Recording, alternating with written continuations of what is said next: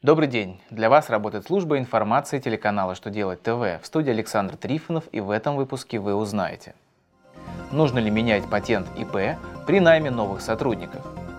Чем грозит дробление бизнеса? Как изменится правило по выдаче сотрудникам мыла? Итак, о самом главном по порядку.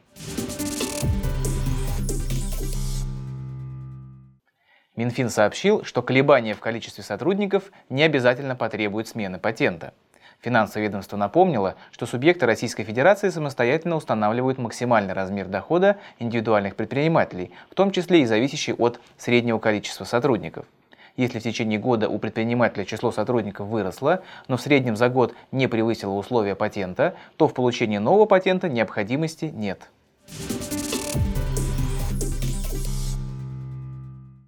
Дробление бизнеса без деловой цели для получения налоговой выгоды может не понравиться налоговым органам.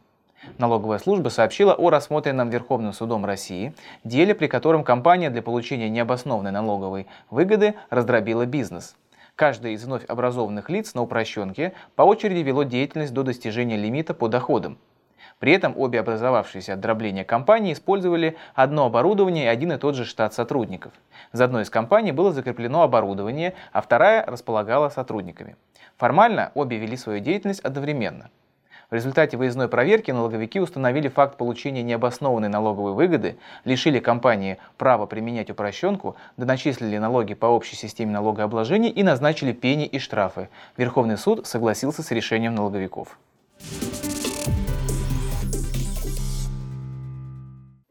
Правилах обеспечения сотрудников моющими средствами появились изменения.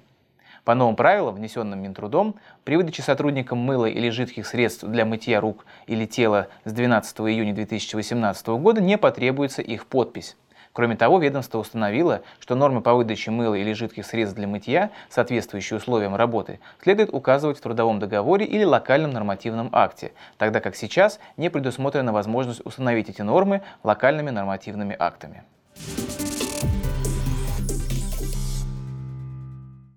А на этом у меня вся информация. Я благодарю вас за внимание и до новых встреч.